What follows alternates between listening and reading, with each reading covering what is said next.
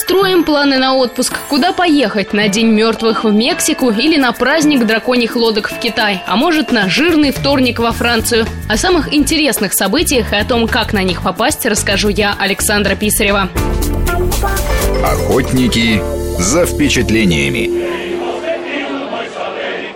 Зачем 30 апреля финны в Хельсинки рвутся поцеловать статую? Конкретно девушку с рыбой. Так часто описывают композицию фонтана морской девы на торговой площади. Дело в том, что этот поцелуй сулит удачу в любви на весь год. Стремление к бронзовым губам не останавливает даже холодная вода. Но это потом. Сначала скульптуру наряжают, рассказывает житель Хельсинки Никита. Все люди собираются около фонтана на торговой площади. И ровно в 6 часов вечера на голову девушки, фонтан девушка с рыбой, одевают белую фуражку. И все, кто присутствует на площади, одевают тоже эти фуражки. Площадь моментально окрашивается в белый цвет, лапают бутылки шампанского. Все кричат, радуются, поют «Гладеамус, Гладеамус». И это официальный старт такого вечернего веселья. Статую буквально омывают струями шампанского. Так официально начинается праздник Ваппу, самый массовый в Финляндии. Теперь это этакое смешение Вальпургиевой ночи, Дня весны и труда и Дня студентов. То есть Гаудеамус поют не зря, это дань учащимся, нынешним и бывшим. Белые фуражки тоже не случайно. Такие головные уборы получают все, кто окончил лицей. По обычаю их никогда не стирают. Впрочем, такие же кепи, новые и белоснежные, продаются и в магазинах. Ее можно купить в любом магазине. Последний раз, когда я ее видел в продаже, стоимость ее была около 50 евро, что, в общем-то, отпугивает, наверное, большинство туристов, которые хотят ее для одного дня заполучить, и которые для них, в общем-то, ничего не значат.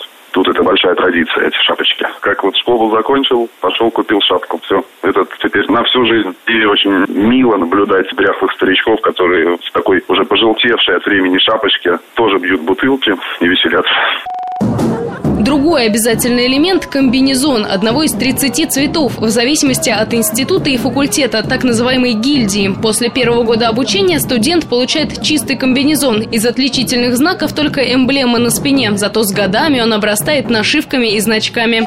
Основным костюмом является такая рабочая роба с кучей наклеек. В основном там стройотряды какие-то, если были посещены, лагеря. Люди пришивают эти отличительные знаки и на самом деле смотрятся достаточно забавно. Яркие костюмы с нашивками. И этот костюм сопровождает Фина на самом деле всю жизнь, потому что в таких костюмах они ходят на каждый вапу.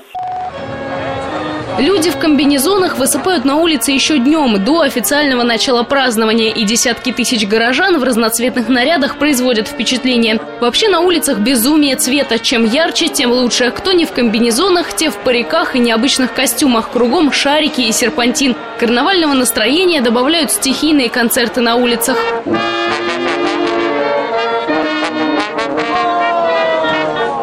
От традиции Вальпургиевой ночи ничего не осталось. Майские деревья не ставят, костры не жгут. Скорее все сводится к всенародному пикнику. В парках и скверах ставят столы, на газонах раскидывают пледы. Популярны шипучие напитки – вино, шампанское, сидр и аналог медовухи.